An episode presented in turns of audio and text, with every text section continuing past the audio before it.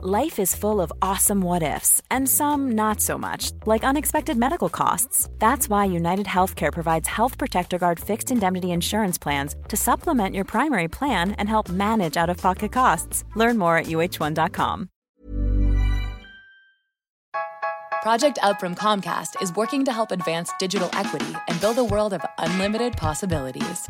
From connecting people to the internet to opening doors for innovators, entrepreneurs, storytellers, and creators, we can help create a future that benefits generations to come. Over the next 10 years, Comcast is committing $1 billion to reach tens of millions of people with the opportunities and resources they need to succeed in an increasingly digital world. Learn more at comcast.com slash project up. Over the next 10 years, Comcast is committing $1 billion through Project Up to reach tens of millions of people with the opportunities and resources they need to build a world of unlimited possibilities. Learn more at comcast.com slash project up. Hola a todos, buenas noches. Eh, bienvenidos a, a, una nueva entrevista en el canal de YouTube.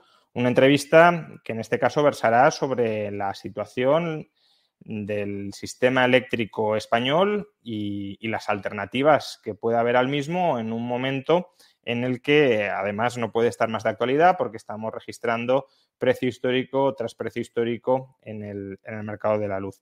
Y justamente para hablar de estos temas hemos traído pues a Alfredo García, operador nuclear en, en Twitter, para que podamos eh, hablar, conversar sobre en qué medida la energía nuclear puede ser una alternativa a lo que tenemos ahora mismo en España. Alfredo, bienvenido al, al, canal. Ya te he agradecido antes y te lo agradezco también públicamente. Muchas gracias por, por venir. Hola, buenas noches. Encantado de estar contigo. Un placer. Eh, Alfredo, que probablemente lo, lo, conozcáis por su labor divulgativa en Twitter, pero también ha publicado un libro justamente sobre la energía nuclear, que ya va por, por la quinta edición. Eh, creo que lo tenías por ahí, por si quieres sí, mostrar, sí, sí. mostrar la portada. Por aquí lo tengo. Eh, porque probablemente a raíz de la entrevista, si, si algunos no, no, conocían a Alfredo o no conocían el libro, pues eh, pueden sentir curiosidad y querer profundizar en estos temas. Muy bien. Eh, bueno, pues sin más dilaciones, empezamos. Como su siempre suelo decir, si, si, queréis plantear preguntas a través del superchat, lo podéis hacer. las preguntas, eso sí, las iré colando en la medida en que tengan coherencia con, con la conversación que estamos manteniendo trataré de evitar que se desvíe mucho de, la línea progresiva que iremos siguiendo. Bueno, lo primero, para ubicarnos, eh, ¿qué está pasando ya no en España, porque no es un problema específico de España, sino qué está pasando en la Unión Europea para que en el último medio año estemos registrando precios tan elevados en el mercado mayorista de la electricidad que se terminan trasladando en mayor o menor medida a la factura final de los ciudadanos. ¿Qué pasa en el mercado eléctrico europeo? Bueno, la principal causa de, la, de, los altos precios es el aumento del precio del gas. El gas tiene, se ha disparado en el precio eh, en el mercado internacional por diferentes motivos geopolíticos, tiene que ver con eh, la situación, con, bueno, con, con los, eh, la forma de trabajar de, de, Rusia, eh, su forma de negociar para intentar tener mejores precios para el norte de Europa, especialmente para Alemania. A eso se han unido también los países del norte de África, que lógicamente cuando suben el precio unos lo suben otros. Y, yo creo que tanto unos como otros se han dado cuenta de que Europa es muy dependiente, muy dependiente del gas que viene de fuera. ¿no? Europa tiene eh, pocos recursos en cuanto a, eh, a, cuanto a gas, tiene otro tipo de recursos, pero gas eh, tiene poco.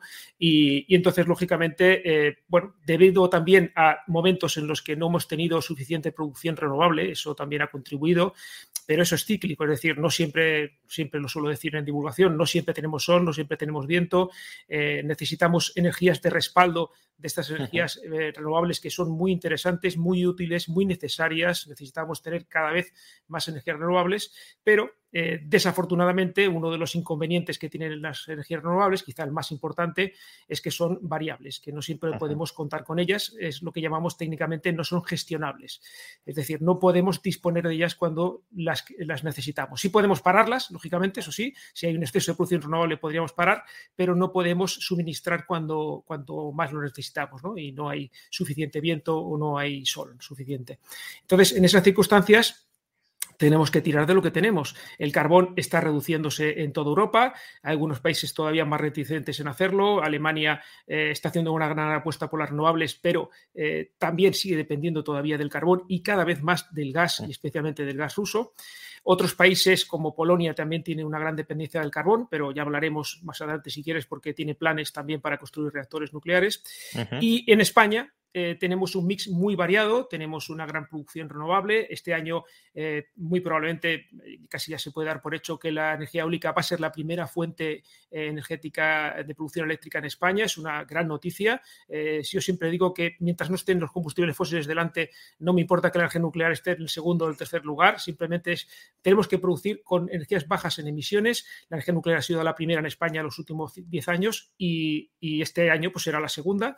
No hay ningún problema pero hay que intentar que los combustibles fósiles cada vez eh, generen eh, menos electricidad, que los quememos menos y por lo tanto tengamos menos emisiones, menos dependencia energética del exterior y, por, y menos polución atmosférica. Que todo, todo eso, pues eh, se habla poco de eso, pero quizá es de lo más importante.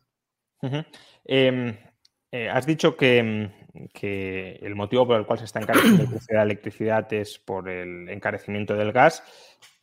¿Por qué siendo el gas una de las variables que determina el mix energético, pero no la única ni la predominante, ¿por qué el precio del gas marca el precio del conjunto del mercado eléctrico? ¿Por qué eso funciona así? Esto funciona así en Europa desde hace muchos años. Eh, esto se está haciendo básicamente porque lo que interesa es que entren primero las fuentes bajas en emisiones y, tenemos que garantizar que entren siempre. Entonces, para que entren siempre, entran a precios eh, bajos o cero, que es lo que hace, por ejemplo, la nuclear o las renovables que entran a precio muy bajo.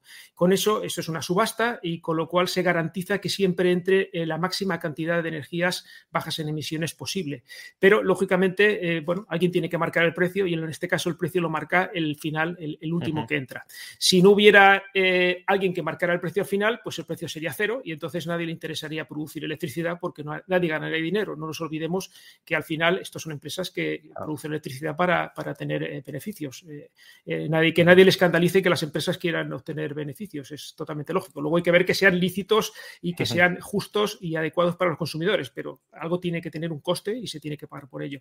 Entonces, esto ha funcionado muy bien durante estos últimos años en toda Europa. No es, no es, eh, no es nada nuevo y, Europa lo, lo, aconseja así, ¿no? La Unión Europea.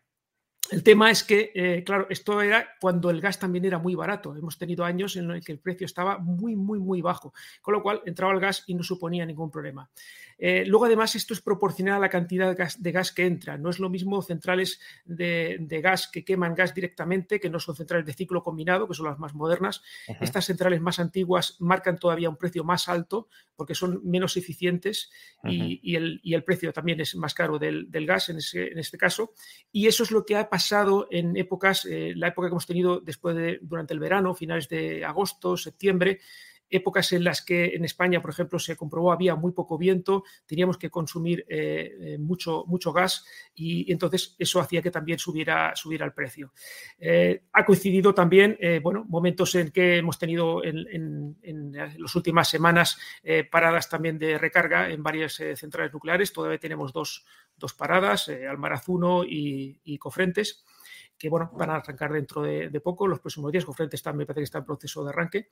Y también han puesto en evidencia la importancia de, la energía nuclear. Alguien se queja de que las centrales nucleares tienen que parar. Hombre, pues paran un mes, eh, Cofrentes un mes cada 24 y el resto de reactores, eh, Trillo es un mes cada, cada 12, pero el resto de reactores es un mes cada 18. Es decir, eh, el, 90% del tiempo están funcionando al 100% de potencia. Eso hay que tenerlo en cuenta. Y si las echamos de menos ahora es porque realmente son muy necesarias. yo creo que mm, si, vemos un poco el plan de cierre que tenemos en España para los reactores nucleares, tenemos un plan de cierre acordado entre el año 2020 por las eléctricas y el gobierno, ¿eh? entre el año 2027 y 2035. Eh, previsiblemente eh, el, plan de el, PNIE, que es el plan de energía y clima, que es el que intenta planificar la situación que vamos a tener cuando cierren los reactores nucleares y además, digamos, gestionar todo lo que es la transición energética. Eh, habla de que esa potencia firme que proporcionan las centrales nucleares va a ser eh, suministrada por baterías que nadie ha explicado todavía ni cuánto van a costar, ni dónde están, ni qué tecnología van a utilizar. Baterías eh, milagrosas, algún día existirán, pero de momento no las tenemos. Eh, y presas reversibles, que tenemos algo, tenemos 3 gigavatios, si no recuerdo mal, de, presas reversibles en España, pero nadie ha empezado proyectos de construcción de presas eh, gigantescos, que eso cuesta muchísimo dinero y muchísimo tiempo, 15, 20 años eh, de construcción de, cualquier, cualquier, presa. Bueno, pues todo eso lleva tiempo y, lleva muchísimo dinero y todavía eso no se está moviendo. Es decir, lo que estamos, se está apostando es por más renovables, variables, solar y eólica, pero eh, no, por potencia firme. Con lo cual, eh, mi previsión es que no se va a cumplir ese calendario de cierre de las centrales nucleares, porque entonces la sustitución de las centrales nucleares sería por gas natural. Eh, nosotros tuvimos una burbuja del gas en los años 90 eh, cuando se, aprobó la moratoria nuclear en los, a principios de los 80, pues eh, finales de los 80, durante, luego, durante todos los 90, se produjo una burbuja del gas eh, natural, de los ciclos combinados. El gas era muy barato en aquella época. se construyeron una barbaridad de centrales de gas. Estamos hablando de que España tiene en torno a 25 26 gigavatios de gas, es decir, equivalente a 25 26 centrales nucleares. Eh, que nadie tenga miedo en ese sentido de que vamos a tener apagones por parar los reactores nucleares. No tendríamos apagones, pero lógicamente quemaríamos muchísimo más gas, porque esa potencia firme que dan las centrales nucleares lo, que, lo tenía que suministrar el gas. En números redondos, eh, el año pasado la energía nuclear proporcionó el 22% de nuestra electricidad, cerca del 23%. El gas el 17% sumados mm, están en torno al 40% de nuestra electricidad. Y eso que no cuento en lo que se llama cogeneración, que es eh, generación eléctrica en, polígonos industriales, en empresas, que eso es gas esencialmente también, y sería un 10% más. O sea que nos iríamos casi al 50% de gas de nuestro mix energético durante todo el año. Eso significaría precios altos durante todo el año, emisiones altas y contaminación alta durante todo el año. Eso en medio del compromiso de emisiones cero, además. Porque exactamente, exactamente. Estamos en un compromiso de emisiones cero. El, 2030 ya debería haber, eh, haberse avanzado considerablemente para que en 2050 aproximadamente tengamos emisiones virtualmente cero. y, lo estamos haciendo, digamos, disparándonos en el pie, ¿no? O sea, eh, o tirando para atrás. Es un poco absurdo, ¿no? Eh, yo siempre digo que se puede estar razonablemente en contra de la energía nuclear porque se pueda tener miedo por diferentes factores, lo entiendo perfectamente. Creo que hay que explicar mucho y hay que hacer mucha didáctica para que la gente ponga esos miedos en su contexto y los, eh, los valore adecuadamente, igual que pasa con volar en avión, por ejemplo. No, existe riesgo cero en ninguna actividad humana, pero también hay que ponerla bien en su contexto. Pero eh, si todos tenemos claro, eh, y espero que, bueno, hay, voces que dicen todavía lo contrario, ¿no? que la energía nuclear tiene tan bajas emisiones como las más bajas de las renovables, pero, y esto no lo digo yo, lo dice el IPCC, ¿eh? el panel intergubernamental sobre el cambio climático. Estamos hablando de que el IPCC dice que la nuclear y la eólica tienen dos, 12 gramos de CO2 por kilovatio hora producido. la solar, para que te hagas una idea, es cuatro veces más. Siguen siendo valores muy bajos pero estamos en, valores, en esos valores muy bajos que luego nos vamos a 490 en el gas y 800, 820, eh, si no recuerdo mal, en el carbón. Eh, por lo tanto, y eso es considerando todo el ciclo, ¿vale? Porque no hay que eh, tergiversar las, cosas. Estamos hablando desde la minería hasta la gestión de los residuos. son emisiones globales en todo el ciclo de, cualquiera de esas energías. Por lo tanto, sería absurdo prescindir ahora mismo de la energía nuclear en España y muchos otros países, que si quieres luego podemos comentarlo, muchísimos otros países están apostando por la energía nuclear. Es, un, eh, bueno, suelen mentir mucho con que Alemania está cerrando, sí, Alemania está cerrando sus centrales nucleares y pocos países más lo están haciendo. Bélgica eh, tiene serios problemas, eh, quiere cerrar sus centrales nucleares en el 2025 y no paran de salir informes. recientemente, ayer salió uno, bueno, se filtró un informe que había solicitado el Ministerio de Energía de, de Bélgica en el que eh, eh, las conclusiones que se han filtrado, ya, ya serán públicas eh, oficialmente, pero las conclusiones es que si cierran sus reactores nucleares, Bélgica tendría problemas de suministro eléctrico y de precios altísimos de la electricidad. Vamos, lo que sabemos todos y qué es lo que, lo que va a pasar. Em, aunque no quiero centrarme en eh, hablar sobre las centrales que, tenemos en funcionamiento en España, sino eh, pues la, perspectiva de, si conviene instalar otras nuevas o no, eh, no querría dejar pasar la oportunidad de preguntarte por, eh, justamente por, no solo por la viabilidad técnica de extender la vida útil de las, de las centrales actuales, sino también la viabilidad económica, porque aquí escuchamos eh, muchos discursos, ¿no? Escuchamos el discurso de, del gobierno o de una parte del gobierno diciendo que las nucleares prácticamente producen a coste cero, que todo lo que ganan son beneficios caídos del cielo, y luego tenemos el discurso de las eléctricas que incluso han planteado fijar con el gobierno un precio cerrado en torno a, 45 euros, 50 euros megavatio hora. Em, ¿Qué costes tiene hoy una central nuclear? ¿Están ya amortizadas? ¿No están amortizadas? ¿Hay... Project Up from Comcast is working to help advance digital equity and build a world of unlimited possibilities. From connecting people to the internet to opening doors for innovators, entrepreneurs, storytellers, and creators, we can help create a future that benefits generations to come.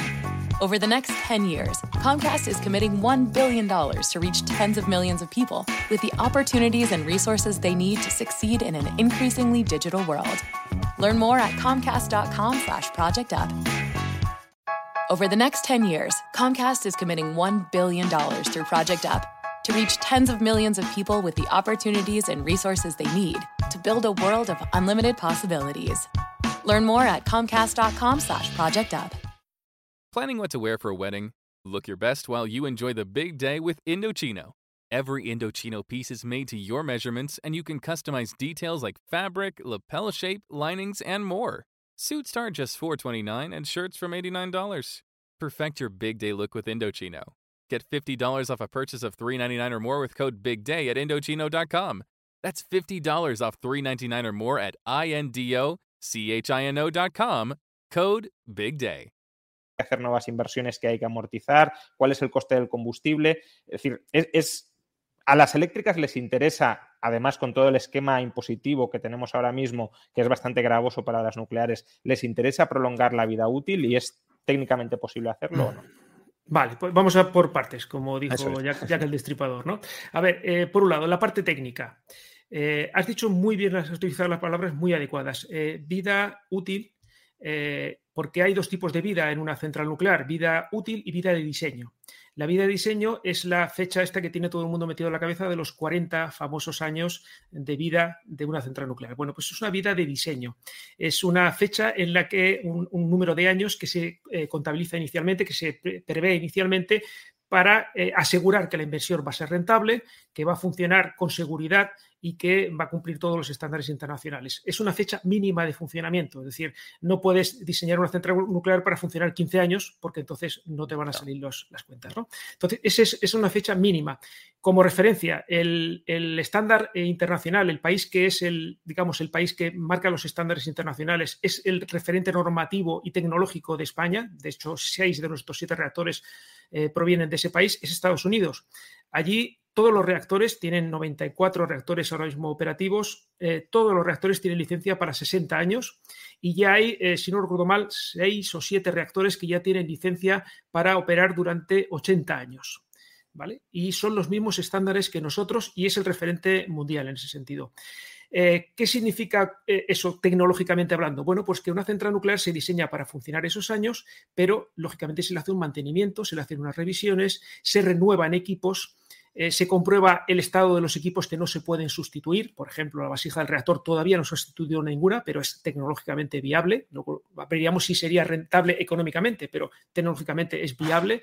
Eh, el edificio de contención no se ha sustituido nunca, pero lógicamente también son, resisten muchísimo, son de acero eh, y, de, hormigón, están, eh, bueno, se revisan periódicamente también, y, luego el resto de equipos se sustituyen periódicamente. Las turbinas, los generadores de vapor se han sustituido, eh, cambios en la sala de control, equipos alternadores, múltiples equipos se van sustituyendo según va recomendando el fabricante de cada uno de esos equipos. Por lo tanto, eso pasa igual que un coche. Un coche se diseña para un número de años determinados, pero sabemos que hay coches que tienen 60 años que están funcionando perfectamente. ¿no? Si encima tuvieran los controles tan estrictos que tenemos y las supervisiones nacionales e internacionales que tenemos, eh, pues podemos llegar a decir que una central nuclear puede funcionar muchos más años. De hecho, varias centrales nucleares españolas ya han recibido la inspección del Organismo Internacional de la Energía Atómica, que es el, eh, digamos, el referente mundial en cuanto a seguridad nuclear, y las conclusiones que han tenido son muy buenas eh, respecto a la operación a largo plazo que se llama de, las centrales nucleares españolas.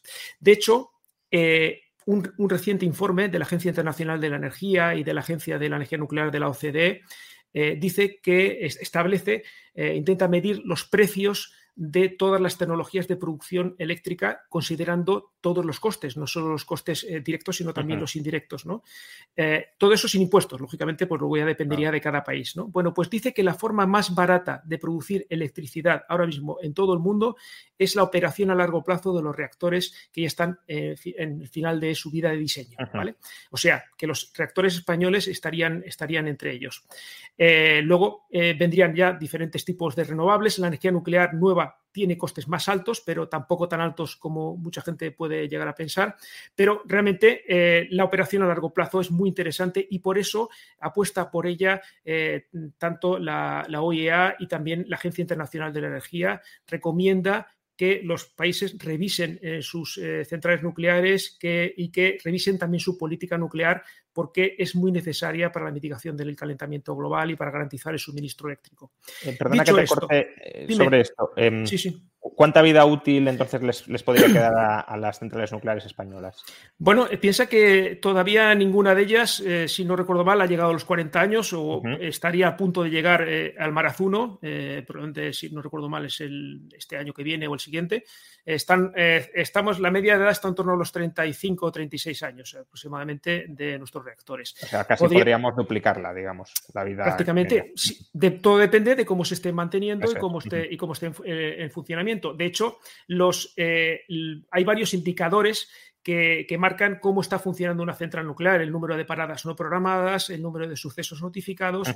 Y eh, yo te puedo decir que las centrales nucleares españolas están funcionando mejor que cuando empezaron. Es decir, son, son mucho más fiables, el nivel de seguridad ha ido aumentando, eh, se ha mejorado muchísimo la seguridad y todo eso pues redunda también en, una mayor calidad de servicio, es decir, una mayor garantía de, suministro. ¿no?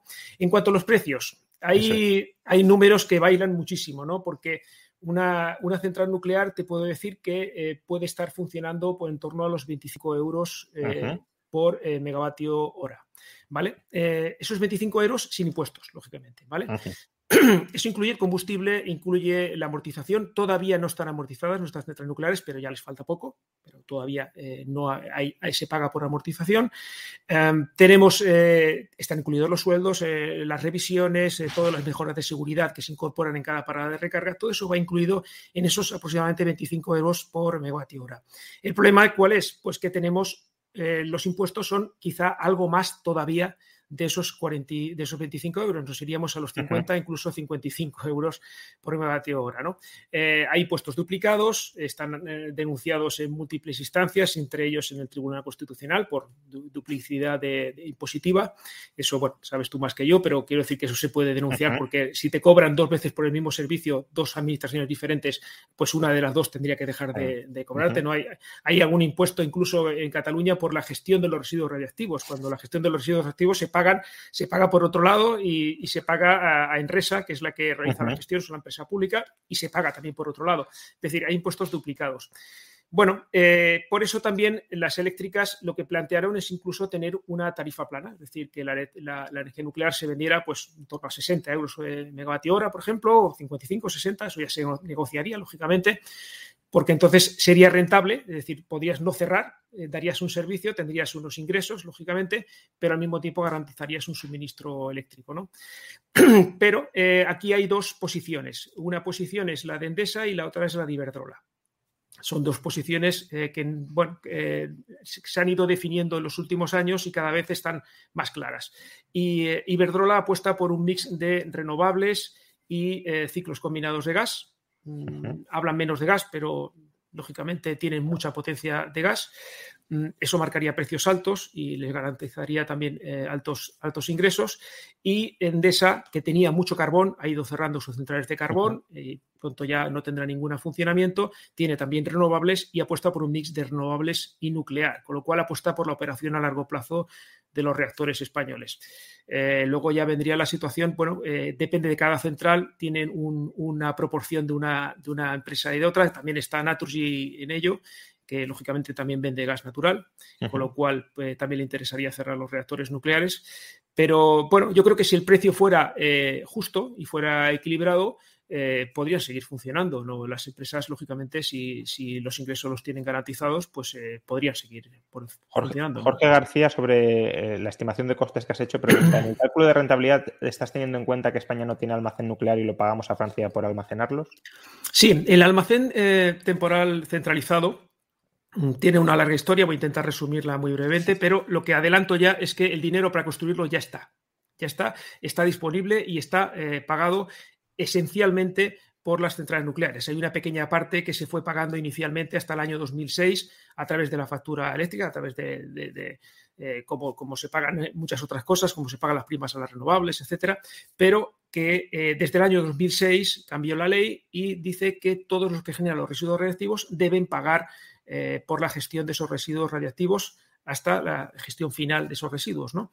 En ese caso, todas las centrales nucleares, hospitales, empresas que tienen que generar tipo, algún tipo de residuos radiactivos deben pagar su gestión.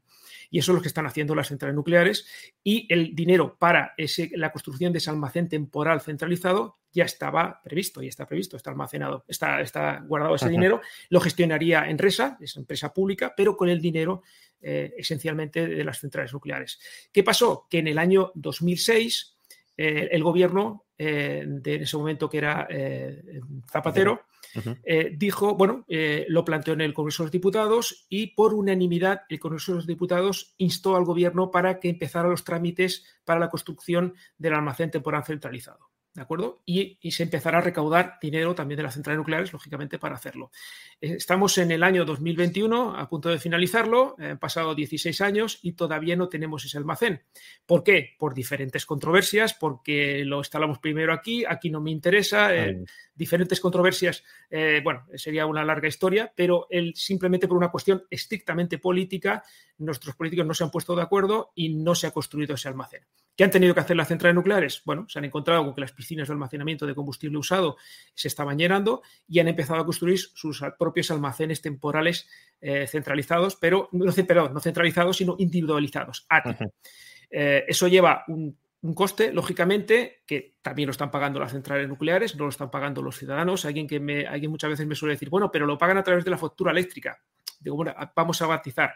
Eh, las, eh, las, empresas eh, eléctricas y las, las, centrales nucleares no marcan el precio que va a tener, que va a cobrar una central nuclear. Con lo cual no pueden decir, yo te cobro esto y ahora voy a cobrar esto más por el almacenar los residuos. No, no, yo entro a subasta y lo que me entre es lo que cobro. Con lo cual no marca el gas normalmente, claro. Claro, con lo cual no puedes. sí, que, sí que evidentemente yo le pago el sueldo al señor de Mercadona cuando voy a comprar allí, pero ese señor me marca los precios. las centrales nucleares no lo marcan. Con lo cual, eh, eso también hay que, hay que matizarlo. Es decir, que eh, esos precios que comentaban, respondiendo a la pregunta, están incluidos, lógicamente, en la gestión de los residuos. Y no solo eso, sino que se está recaudando dinero también para una gestión final, es decir, por un almacenamiento geológico profundo, que sería eh, lo que se haría una vez que han pasado pues, en torno a 70 años en un almacén temporal centralizado, que ya tienen muchísimos países. De hecho, el almacén eh, geológico profundo, eh, están, hay varios en, proceso de, de licenciamiento, pero hay uno ya en construcción que es el de Finlandia. En Finlandia tienen muy claro que no quieren un almacén temporal, sino que quieren un almacén definitivo y, lo están construyendo eh, en un lugar que es geológicamente muy estable. Estamos hablando de que necesitamos unos 10.000 años de estabilidad geológica y ellos eh, en esa zona tienen más de mil millones de años de estabilidad geológica, es decir, que pueden estar muy tranquilos con ese residuo. Lo que pasa que España opta por un proceso intermedio en el que, eh, bueno, ya sabes lo que se lo vamos a decir aquí, eh, que inventen otros, ¿no? Bueno, pues están desarrollando reactores de cuarta generación que son capaces de reciclar combustible usado. Francia ya lo está haciendo parcialmente y en los reactores convencionales, que son como los nuestros, ya utilizan combustible usado eh, que ha sido reciclado, digamos, parte de ese, de ese, combustible que ha sido reciclado. Y, pero incluso yo estoy hablando ya de reactores que le introduces el combustible usado y son capaces de extraer eh, toda su energía. Estamos hablando de que un reactor como los nuestros eh, consume el 5% de la energía, por eso es radiactivo durante tanto tiempo después, porque esa energía está acumulada allí. Eh, mientras que estos reactores de los que estoy hablando, eh, de cuarta generación, eh, está previsto que sean capaces de extraer entre el 97 y el 99% de la energía del combustible. suelo decir que, mm, me lo habrán oído decir muchas veces, esto no es ciencia ficción. Esto es ciencia real porque ya hay reactores así. Es decir, Rusia tiene un reactor de cuarta generación funcionando de forma comercial. Es un reactor de 800 megavatios, los nuestros son de 1000, o sea que estamos hablando Over the next 10 years, Comcast is committing $1 billion through Project Up to reach tens of millions of people with the opportunities and resources they need to build a world of unlimited possibilities. Learn more at comcast.com slash project up. Did you know you're more likely to stick to a fitness routine if it's something you enjoy? Peloton instructors design their classes to be something you'll want to do instead of something you have to do. And it works.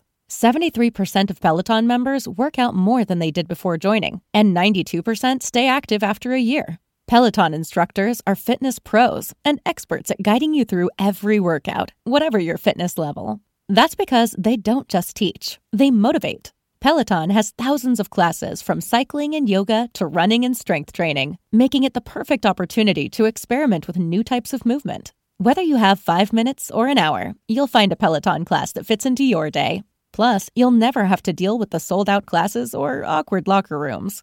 Workouts you'll crave, only on Peloton. Now, the Peloton Bike Plus is its best price yet at $500 less. Find more game changing prices on the original Peloton bike and Peloton tread. Visit onepeloton.com to learn more. Everyone feels the anticipation and excitement before a wedding, and planning starts way ahead of time, especially when it comes to what to wear. Whether you're going to be a groom, in a wedding party, or a lucky guest, everyone wants to look their best. With an Indochino custom fitted suit, you'll look great, feel confident, and enjoy the big day without fussing over your clothes. Choose every detail of a suit, shirt, or dinner jacket at prices that might surprise you for fully custom pieces. Every Indochino suit is made to your exact measurements, and you can customize every detail for a suit that fits you and your style perfectly. Down to fabric, lapel shape, custom monogram, statement linings, and more. Suits start at just 429 and shirts from $89. If you've got a big day coming up, perfect your look with Indochino. Get $50 off a purchase of 399 or more with code BIGDAY at Indochino.com. That's code BIGDAY for $50 off 399 or more at I-N-D-O-C-H-I-N-O.com. reactor comercial, vende su electricidad y ya está quemando combustible usado. Es decir, que es una tecnología que está en fase de desarrollo, pero que es, real, que, tiene, cierta viabilidad. Eh, sí, está previsto que durante esta década de los 20 eh, se acabe de, madurar, porque hay seis diseños diferentes, entre ellos uno de Bill Gates, que tiene, que tiene perspectivas muy, muy interesantes, y que eh, durante los años 30 ya se empiecen, a, empiecen a operar este tipo de reactores. Vamos entonces a hablar sobre si la nuclear es una alternativa al mix eléctrico que tenemos. Has, explicado antes que, claro, si hacemos una apuesta muy decidida por las renovables y las renovables tienen el problema de la intermitencia en la generación, necesitamos alguna tecnología que le dé, que le dé respaldo. El gas eh, tiene la ventaja de que es muy fácil de, activar y desactivar la generación para, suplir esa intermitencia. Eh, sin embargo, la nuclear que tenemos instalada en España no permite una activación y desactivación instantánea, por decirlo así. Eh, ese es un problema que ya se solventa con las nucleares de tercera generación, por ejemplo. Y, si es así, ¿sería esa la, alternativa eh, de suministro energético o de suministro eléctrico que, plantearía la nuclear? Sí, mira, es, muy buena pregunta, porque mucha gente critica la energía nuclear en ese sentido y dice, no, no puede sustituir al gas porque eh, lo que has comentado, ¿no? El gas es muy rápido y la energía nuclear es muy lenta, es como un gran elefante, un gran dinosaurio que se levanta muy despacio, ¿no? Efectivamente, un reactor nuclear eh, hace cambios de potencia muy lentos. Estamos hablando de, del orden de 0,5 un megavatio por minuto y tenemos 1000, con lo cual estamos subiendo muy lentamente, tardamos eh, aproximadamente un día en arrancar, ¿no? pero eso es el diseño inicial de los reactores, es decir, nuestros reactores se diseñaron para funcionar como carga base, es decir, para garantizar una base eh, de potencia a, la red eléctrica, un suministro eléctrico constante, y garantizar que siempre eh, haya estabilidad en la red eléctrica. Por ejemplo, parámetros como la frecuencia de la red es muy importante que haya grandes generadores síncronos que vayan sincronizados con la red eléctrica y funcionen a 50 Hz, 50 Hz, que es la frecuencia de la red, y mantengan esa estabilidad. Eso es muy importante para muchos procesos, para muchas máquinas que funcionan con, con, electricidad y que necesitan esa frecuencia constante. ¿no? Eh, se diseñaron así y, y, se diseñaron así en todo el mundo, incluida Francia.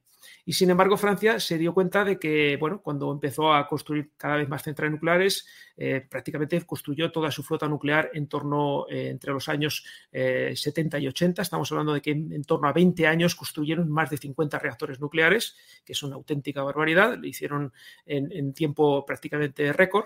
Bueno, creo que no ha habido un, crecimiento tan grande. Suecia probablemente tuvo también un crecimiento, pero menos reactores. Son 6 o 7 reactores. Pero Francia hizo 57, 58 reactores en, todo ese tiempo. Se dieron cuenta de que realmente necesitaban tener eh, la capacidad de hacer cambios rápidos de carga porque eh, ya ahí no, ellos no tenían renovables en ese momento, tenían eh, carbón esencialmente y algo de gas, pero se dieron cuenta de que para hacer el seguimiento de la curva de, consumo que lógicamente pues es más bajo por la mañana, va subiendo a mediodía, desciende un poco por la tarde, pero luego vuelve a subir por la noche y baja luego por la noche. Bueno, es la típica curva de, de, pato, que le suelen llamar. Bueno, pues eh, para hacer esas variaciones necesitaban una, energía, una, capacidad que no tenían las centrales nucleares. Y entonces, eh, Areva, en ese momento, bueno, primero fue Framatome, luego fue Areva, ahora vuelve a ser Framatome otra vez, lo que hizo fue eh, plantear un diseño de un sistema que se llama de seguimiento de carga. esto, este sistema permite cambios de en torno a 25 megavatios por minuto, es decir, 25 veces más rápido. son velocidades muy similares a las que hace el gas. Incluso hay algunos reactores que son capaces de hacer eh, cambios de 50 megavatios por minuto. Eso es un, ritmo muy bueno para adaptarse a cualquier variabilidad de las renovables. Entonces, varios reactores de Francia, no sabría decir el número exacto, pero varios reactores se especializan y hacen ese, seguimiento de carga y otros funcionan siempre al 100%. Los reactores españoles ¿Los actuales podrían hacer seguimiento de carga? ¿Es tecnológicamente viable? Sí. Se puede instalar ese kit que, tienen los reactores franceses, se instala durante una parada de recarga. Habría que ver si es rentable económicamente hacerlo. Claro, lógicamente, perdón, con un plan de cierre nuclear nadie va a invertir en, en ese sistema, pero si tuviera las garantías de que iban a seguir funcionando durante X años, 10, 15 años, pues eh, sería, para, sería planteable, eh, no creo que tuviera ningún problema. De hecho, me consta que tanto Endesa como Iberdrola como Naturgy están analizando eso, ese, proceso de, bueno, cuánto nos costaría hacer eso, cuánto tiempo nos llevaría, qué dificultades técnicas tendría, pero es un kit que vende eh, Framatome, es decir, que se puede comprar, vienen, lo instalan, están, se hacen pruebas y funciona. otra opción que sería, bueno, seguir con estas centrales de base y instalar eh, reactores de tercera generación. Los de tercera generación todos llevan incorporado el seguimiento de carga.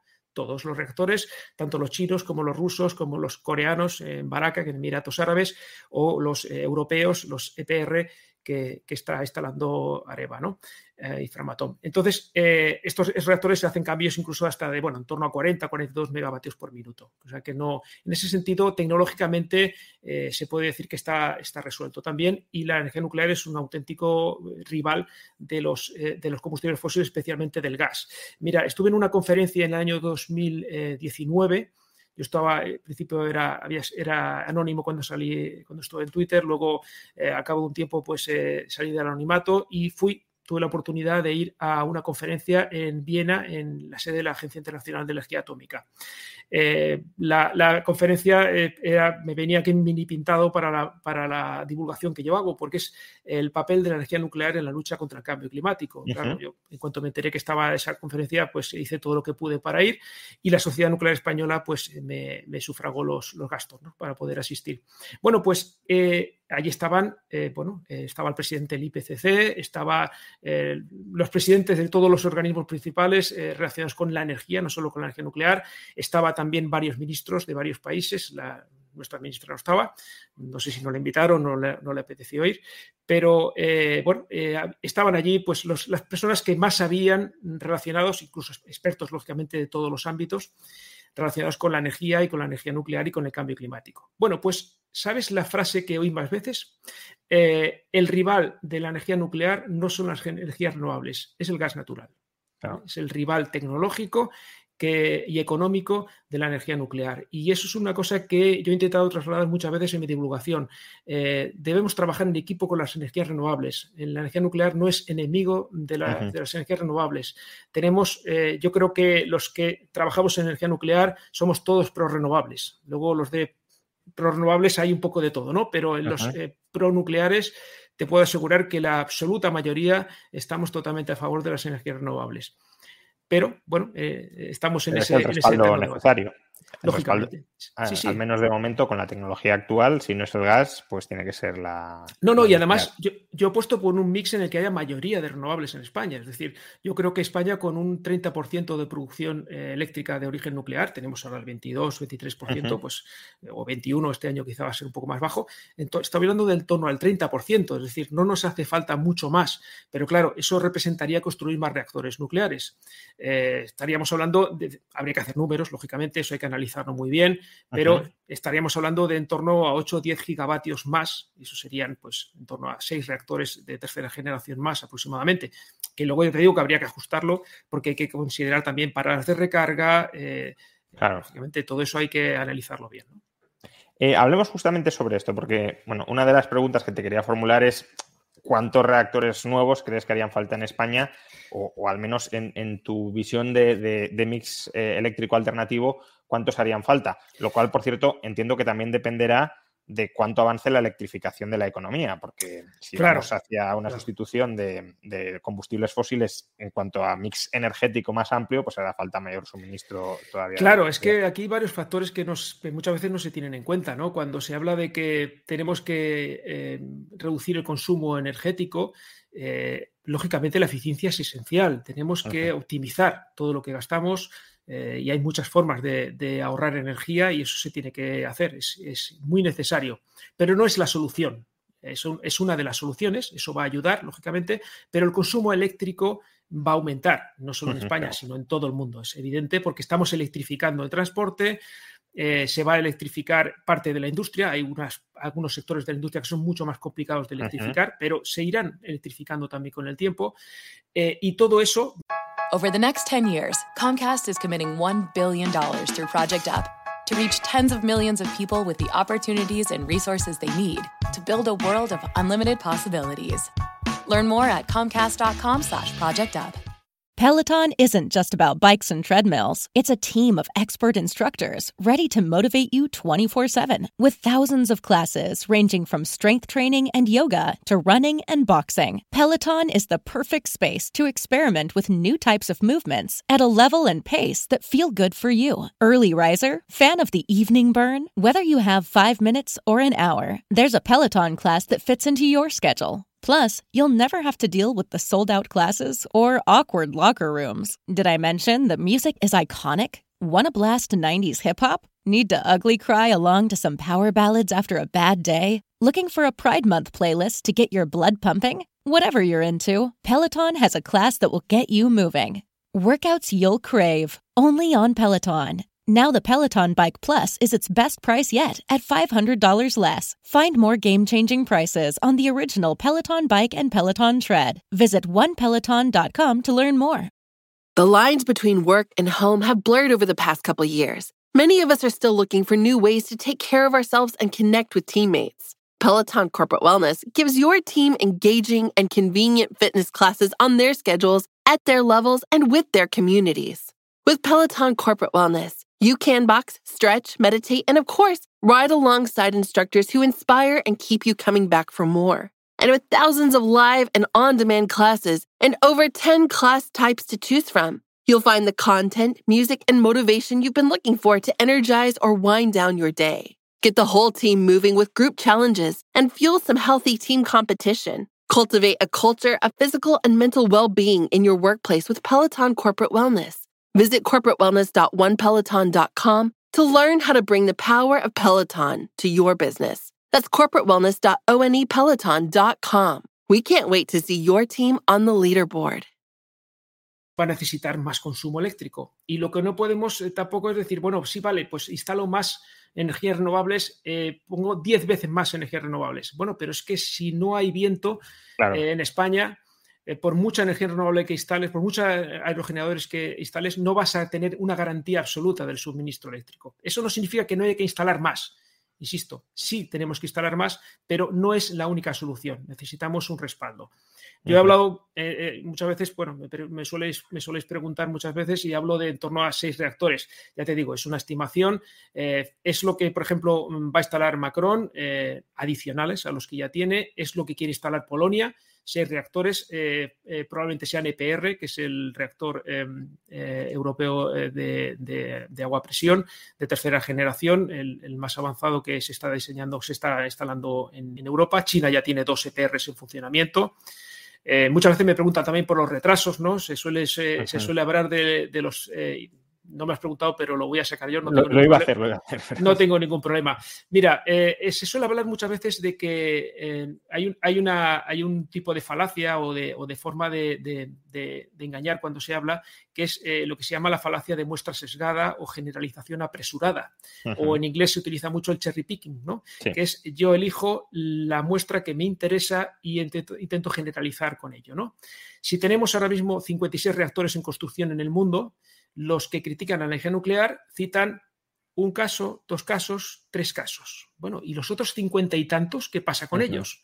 ¿Vale? Es que son todos en China. No, no son todos en China. Tenemos reactores que se están construyendo muy cerca nuestro. En Turquía, Rusia está construyendo cuatro reactores. El primero va a entrar en funcionamiento dentro de dos años, está previsto, pero eh, dos años aproximadamente, el año 2023, pero es que se comenzó a construir hace dos años dos, tres años, el año 18, eh, 19 aproximadamente. Eh, y, o sea que está más o menos a mitad de su construcción. Y, no es que es la primera vez que lo construye China, eh, Rusia lleva varios reactores de ese tipo y los ha construido en cinco o seis años. China está construyendo reactores también en cinco o seis años aproximadamente. ¿Eso qué significa? Mira, Francia como te he comentado antes, construyó todos sus reactores en 20 años. Eh, las primeras veces que construían algún modelo tardaban 6, 7, 8 años. Las últimas veces tardaban 4 y pico, 5 años.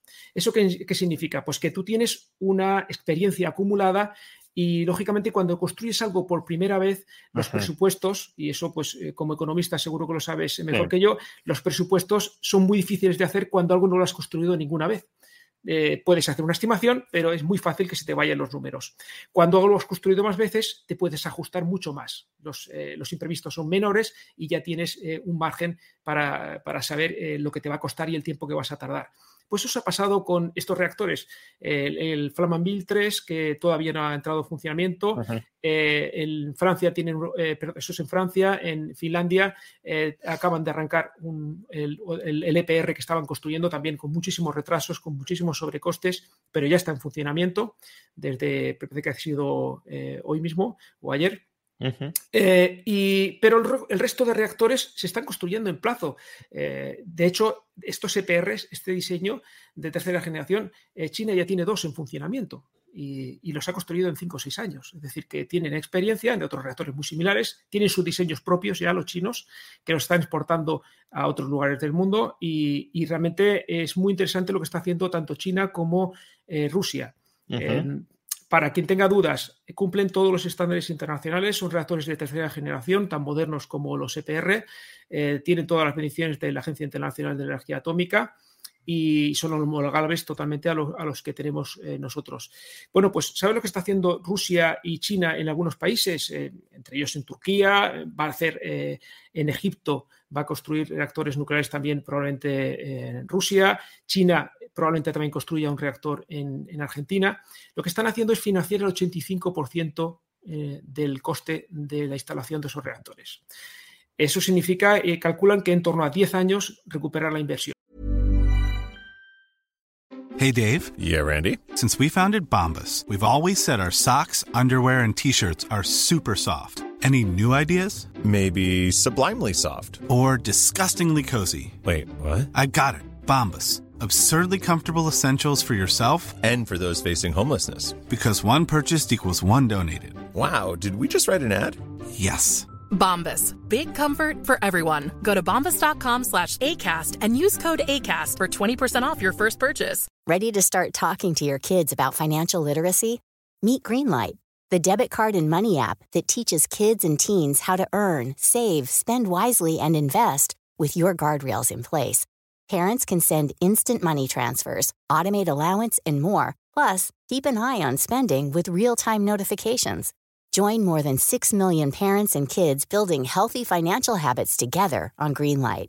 Get your first month free at greenlight.com slash ACAST. That's greenlight.com slash ACAST. Hiring for your small business? If you're not looking for professionals on LinkedIn, you're looking in the wrong place. That's like looking for your car keys in a fish tank. LinkedIn helps you hire professionals you can't find anywhere else, even those who aren't actively searching for a new job but might be open to the perfect role. In a given month, over 70% of LinkedIn users don't even visit other leading job sites. So start looking in the right place. With LinkedIn, you can hire professionals like a professional. Post your free job on linkedin.com slash spoken today. Y en ese momento los reactores forman parte eh, de, de, esos, de esos países y, están totalmente pagados. Es decir, que incluso financian eh, la construcción de reactores nucleares. Por eso, cuando alguien dice, nadie se va a arriesgar a construir reactores nucleares, bueno, pues estos países se están arriesgando y, y lo están haciendo, ¿no? Eh, yo creo que lo que hace falta también es, eh, primero, valentía política para, para eh, aceptar que se vayan a construir reactores nucleares, un consenso político importante que en España no tenemos, pero que se empieza a mover algo. Creo que empieza a haber movimiento ya en todos los partidos eh, para plantear qué futuro energético queremos y, y, eso pasa por las renovables, pero creo que también debe pasar por la energía nuclear. Uh -huh. Lo están haciendo eh, la mayor parte de los países eh, industrializados y, y, con más eh, capacidad tecnológica del mundo, lo están haciendo y, y, cada, vez, y cada vez más. Hoy ha salido una noticia, eh, mira, Suecia, por ejemplo, tiene reactores nucleares, se hablaba de un cierto plan de cierre, bueno, pues el Parlamento de Suecia ha dicho que va a apoyar que eh, la Unión Europea eh, incluya la energía nuclear como una energía sostenible y, y, y, verde, igual que las, que las renovables. Holanda eh, va, va, también a apoyar la construcción de dos, tres reactores nucleares más. Tienen uno pequeñito y quieren construir dos, tres más. Y así muchos países. ¿no? Creo que es importante que se está moviendo mucho eh, todo el tema en todo, en todo el mundo. Y bueno, Emiratos Árabes tiene cuatro reactores en construcción, dos, bueno, dos en construcción y dos en funcionamiento. Se rumorea que quieren construir cuatro más. Egipto, como te digo, también eh, uh -huh. reactores. Emiratos Árabes, perdón, eh, Arabia Saudí eh, tiene un plan para construir 16 reactores nucleares. Quiero decir que todo el mundo en ese sentido se, se está moviendo. Bueno, y, y, probablemente cuanto, cuanto más tiempo esté el gas caro, más, más se van a mover, ¿no? Sí, sí, eh, sí. ¿Cuál es el coste? Porque estamos hablando mucho de, de construcción de, de, de, reactores. Entiendo que, que, muchos de ellos son de tercera generación. Todos, ¿cuál, todos. Es el, ¿Cuál es el coste de, de inversión y por tanto de amortizando esa inversión del megavatio hora que es esperable en estos reactores? El cálculo del megavatio hora no, no, te lo sabría decir, pero más o menos para que sirva un poco de referencia, eh, cuando los precios eh, no se disparan como ha pasado con estos reactores con retrasos, sí. sino con los que se han construido en tiempo, estamos hablando del orden de 5.000 millones de euros por gigavatio eh, de construido. ¿no? Decir, uh -huh. Más o menos un reactor como los que tenemos en España, en torno a 5.000 millones de euros. Es el precio uh -huh. por el que se está, más o menos, se están, se están construyendo. Eh, luego hay reactores mucho más potentes. También hay veces que se hacen los cálculos y se dice, bueno, un reactor, pero este ha costado más. Bueno, pero hay que ver si, por ejemplo, el EPR tiene 1.650 megavatios, yeah. lo cual es uh -huh. 1,6 ese valor. Hay que tenerlo claro. en cuenta también, ¿no? Pero, pero bueno, nos movemos por, por ahí aproximadamente. Y, eso sería competitivo con precios del gas eh, tales como los que teníamos hace tres o cuatro años. Eh, con los precios bajos, bajos del gas, no. Sería, sería eh, poco competitivo inicialmente, ¿no? Lo que pasa es que, lógicamente, también son precios más altos al principio. Luego el, el precio, uh -huh. una vez esas centrales ya llevan más tiempo funcionando y se vayan amortizando sucesivamente, progresivamente, pues lógicamente los precios se van, eh, se irían, uh -huh. irían, mejorando, ¿no? Eh, luego depende también de cada país, ¿no? Por ejemplo, eh, se habla mucho de, de ¿sabes? El Reino Unido está construyendo dos reactores nucleares, dos EPRs también, uh -huh. de 1.650 megavatios también. Eh, tiene a punto de aprobar la, la, construcción de dos más y parece que quiere construir otros dos más, es decir, que serían, serían seis. Eh, el Reino Unido uh -huh. apuesta también por un mix de energías nucleares renovables. El precio de estos, eh, de estos reactores de venta de la electricidad está pasados los 100 euros por megavatio hora, ¿vale? Y son precios muy altos. Pero es que, claro, eh, resulta que cuando se aprobó ese proyecto, eh, se aprobó una serie de proyectos de eólica marina a precios iguales o ligeramente más altos. Y claro, hay que ponerlos también en su contexto, ¿no? Es decir, allí quizá eh, los precios están más altos o por lo que sea ese mercado eh, maneja esos precios más altos y, así se ha subastado, ¿no? Eh, lo que pasa es que hay un dato muy importante que yo creo que mucha gente no tiene en cuenta. Mira, cuando no podemos comparar cosas diferentes. si estamos intentando comparar el coste de una producción constante eh, que además tiene posibilidad de respaldo, con una energía que es variable, tendríamos que contar también lo que cuesta el respaldo de esa variable, porque si no, no estamos, estamos haciendo trampas al solitario.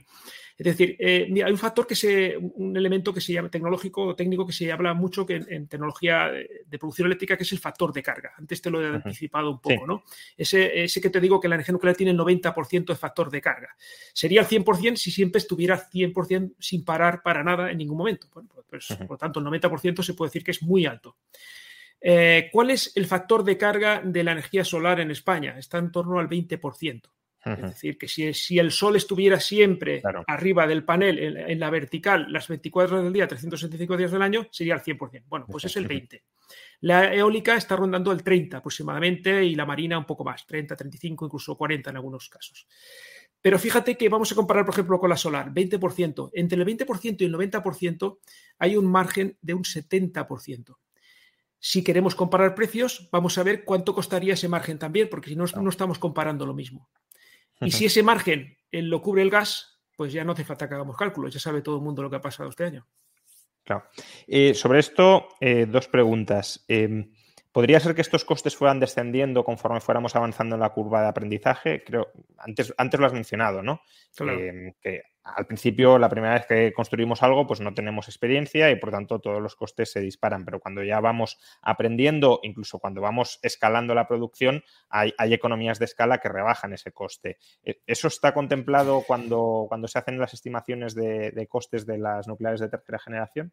Por supuesto, por supuesto. Los costes, lógicamente, se van ajustando mucho más los presupuestos y la construcción en serie, eh, lógicamente, reduce los precios. Pero es que hay un factor, eh, hay un elemento nuevo que ha irrumpido en, en el mercado eh, tecnológico energético, eh, sobre todo energía nuclear en las últimas eh, semanas, que mucha gente no había oído nunca hablar de ellos, que son los pequeños reactores modulares. Justamente hay varias preguntas sobre eso, o sea que haces bien en, comentarlo. Bueno, pues si quieres comento algo de sí, adelante.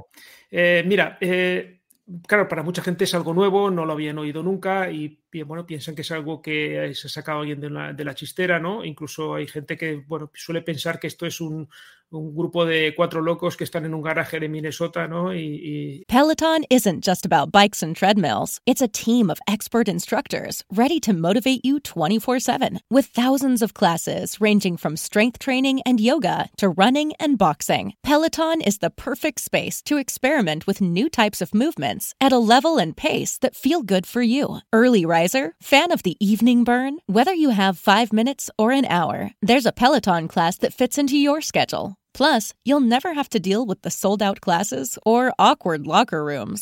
Did I mention that music is iconic? Want to blast 90s hip hop? Need to ugly cry along to some power ballads after a bad day? Looking for a Pride Month playlist to get your blood pumping? Whatever you're into, Peloton has a class that will get you moving. Workouts you'll crave, only on Peloton. Now the Peloton Bike Plus is its best price yet at $500 less. Find more game-changing prices on the original Peloton Bike and Peloton Tread. Visit onepeloton.com to learn more. Running a business comes with pressure. Remote workforces, HR compliance, retaining top talent. You start to feel boxed in. Fortunately, there's Insperity. They put 30 plus years of HR service and technology to work offering my employees competitive benefit options while lightening my HR load. Instead of obstacles, I'm surrounded by people empowered to be their best. With Inspirity, nothing seems impossible. Inspirity, HR that makes a difference. When you're up in your sprayer, remember to look ahead into the future. Because if you've made the smart decision to plant Enlist E3 soybeans, now's the time to protect them with Enlist herbicides. The superior tank mix flexibility easily allows multiple sites of action and keeps your weed control programs effective beyond just this season. Visit enlist.com to see how a better weed control system can help fight resistance on your fields today and tomorrow. Y que han montado ahí un reactor y que hay varios proyectos de ese tipo. Mira, hay 72 proyectos eh, a nivel mundial de reactores, eh, pequeños reactores modulares. 72. Eso significa que las grandes potencias, especialmente Estados Unidos, eh, China y Rusia, tienen en torno, números redondos, en torno a 20 cada uno de ellos. Luego ya el resto de países tienen uno o dos proyectos diferentes, pero detrás de todo esto están empresas muy, muy potentes. No estamos hablando solo de empresas nuevas, que algunas son muy interesantes, como la de Bill Gates, eh, TerraPower, pero hay otras como Rolls-Royce en el Reino Unido, que es muy conocida, aparte de por los coches de lujo, también por los motores de avión, ¿no? Pues el Rolls-Royce tiene un plan para construir 16 pequeños reactores modulares en el Reino Unido. En el caso del Rolls-Royce, lo de pequeños es un poco entre comillas, porque estamos hablando de reactores de 400 megavatios. los productos son de 1000. Entonces, Garoña tenía esa potencia aproximadamente. Entonces, eh, es un reactor mm, mediano, más que pequeño, ¿no?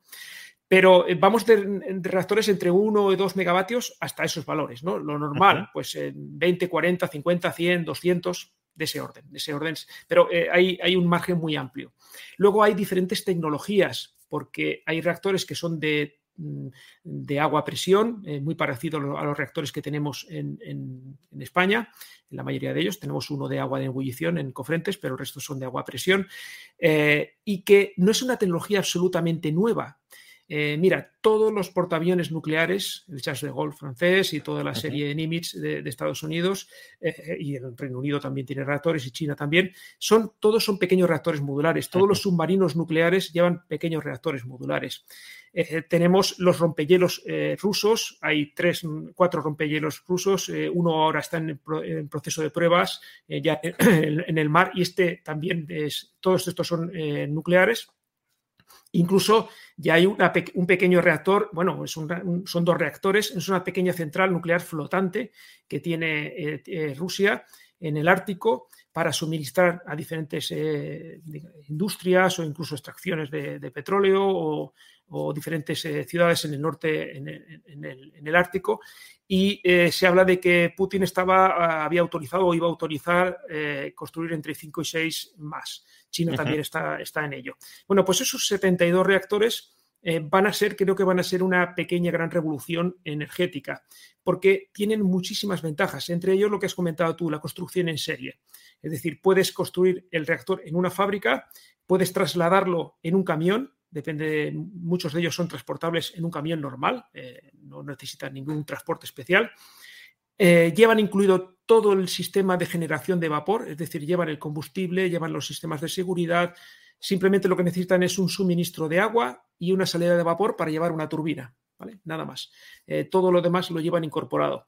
Pueden incluso sustituir a centrales de carbón. Es decir, eh, Polonia ha firmado un acuerdo recientemente con NuScale, que es una empresa de Estados Unidos que está en fase de licenciamiento sus reactores por el regulador de Estados Unidos, la NRC, eh, para sustituir centrales de carbón por eh, pequeños reactores modulares. ¿Y qué es lo que hacen? Quitar la caldera y sustituir por varios reactores modulares, cuatro, cinco, seis, eh, y que manteniendo todo el resto de la central, toda la parte convencional se puede mantener igual, torres de refrigeración, turbinas, alternador, sistemas de refrigeración, todo lo demás lo mantienen igual, con lo cual la inversión es eh, óptima porque simplemente sustituyes una cosa por la otra, no, no, tienes que construir todo lo demás. Hay centrales de carbón muy nuevas, desgraciadamente muy nuevas. Eh, Alemania acaba de arrancar una el año pasado. y, bueno, y eso se, se, está desarrollando ya en, en muchos países.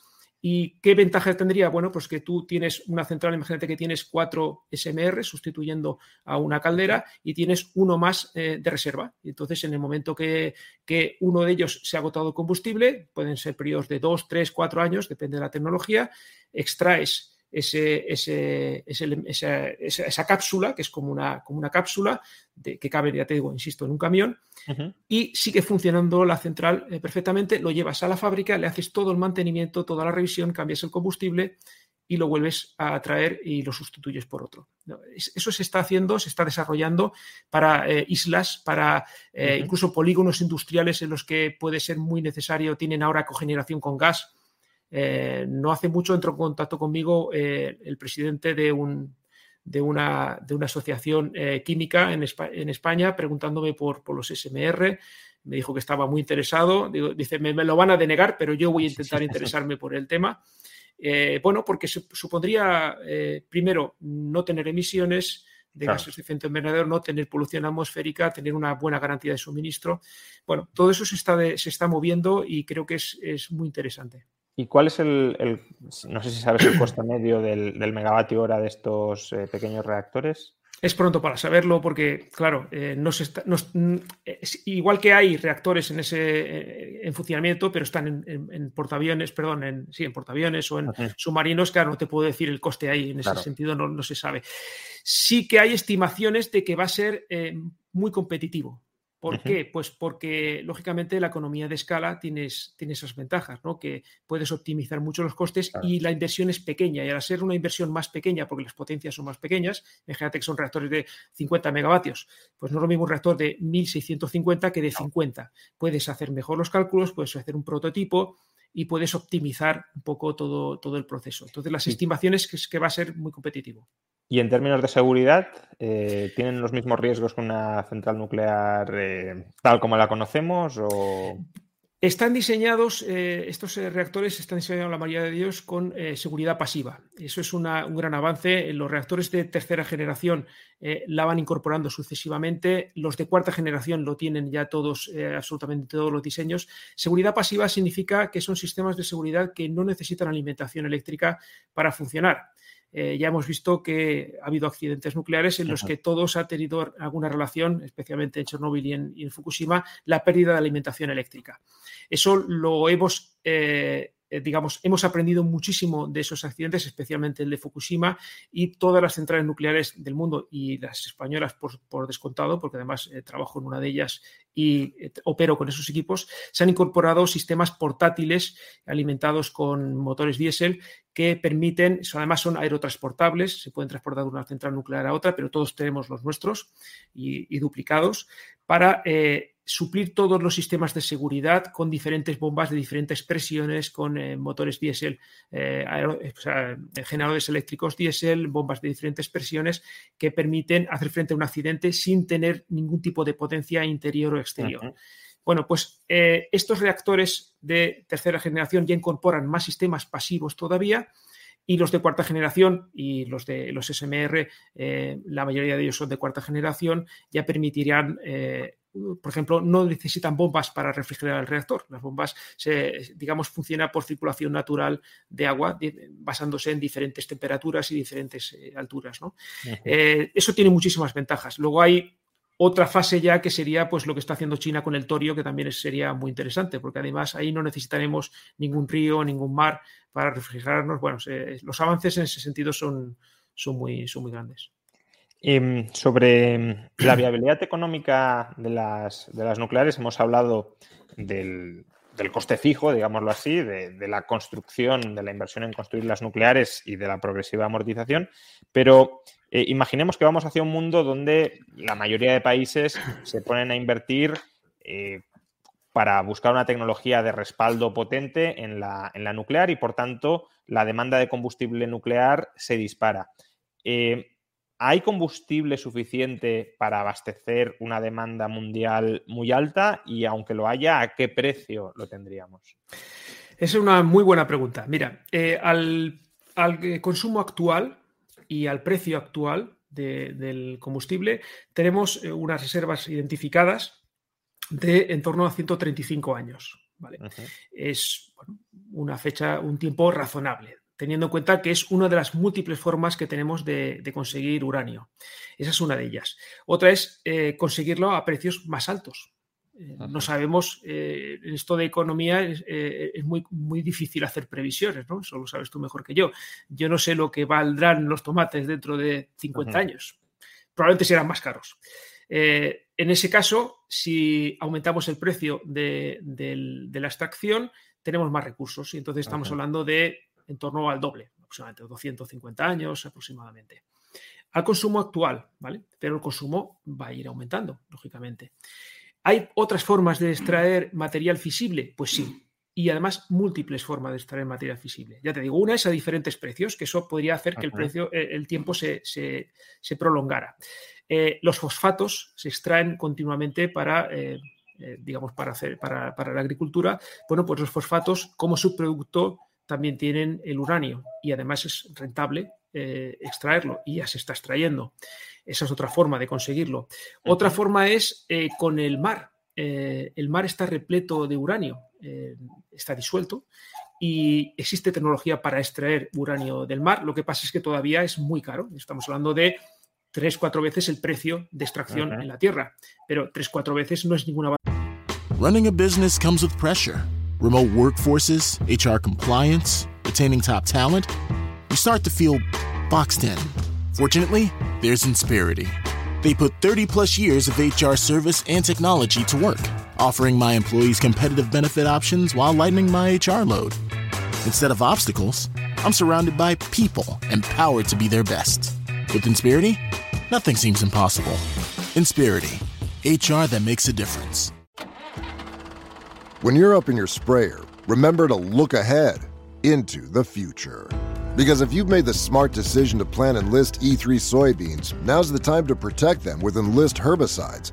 The superior tank mix flexibility easily allows multiple sites of action and keeps your weed control programs effective beyond just this season.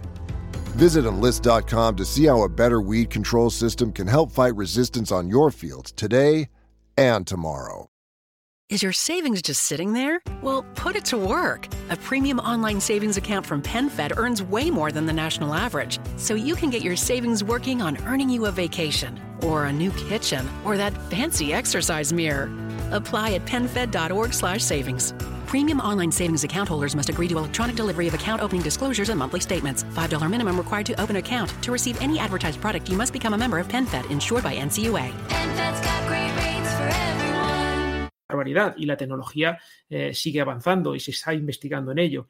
Eh, las reservas de uranio en el, en el mar, eh, estamos hablando de miles de años ya. Entonces, pero cuando digo miles, estoy hablando de miles de millones de años, ¿vale? Y entonces ya ahí no nos tendríamos que preocupar por, las cantidades de, uranio. Pero además, hay más cosas. Tenemos el combustible usado.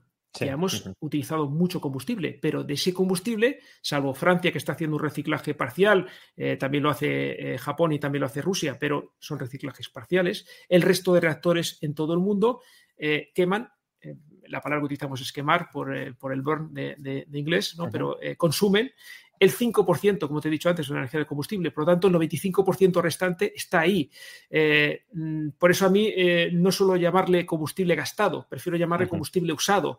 Y me gustaría más poder llamarle recurso, porque al final es un recurso que tienes acumulado ahí y que podrías aprovecharlo en esos reactores. ¿no? entonces, esos son una, de las eh, formas más interesantes que tenemos de, asegurar que tenemos reservas suficientes de uranio. Pero además, por si faltara poco, tenemos el torio. El torio es un elemento químico que es, eh, no es fisible directamente, pero que al ser bombardeado con neutrones en algún tipo de reactor especial, acaba convirtiéndose en uranio 233, que también es fisible, igual que el uranio 235.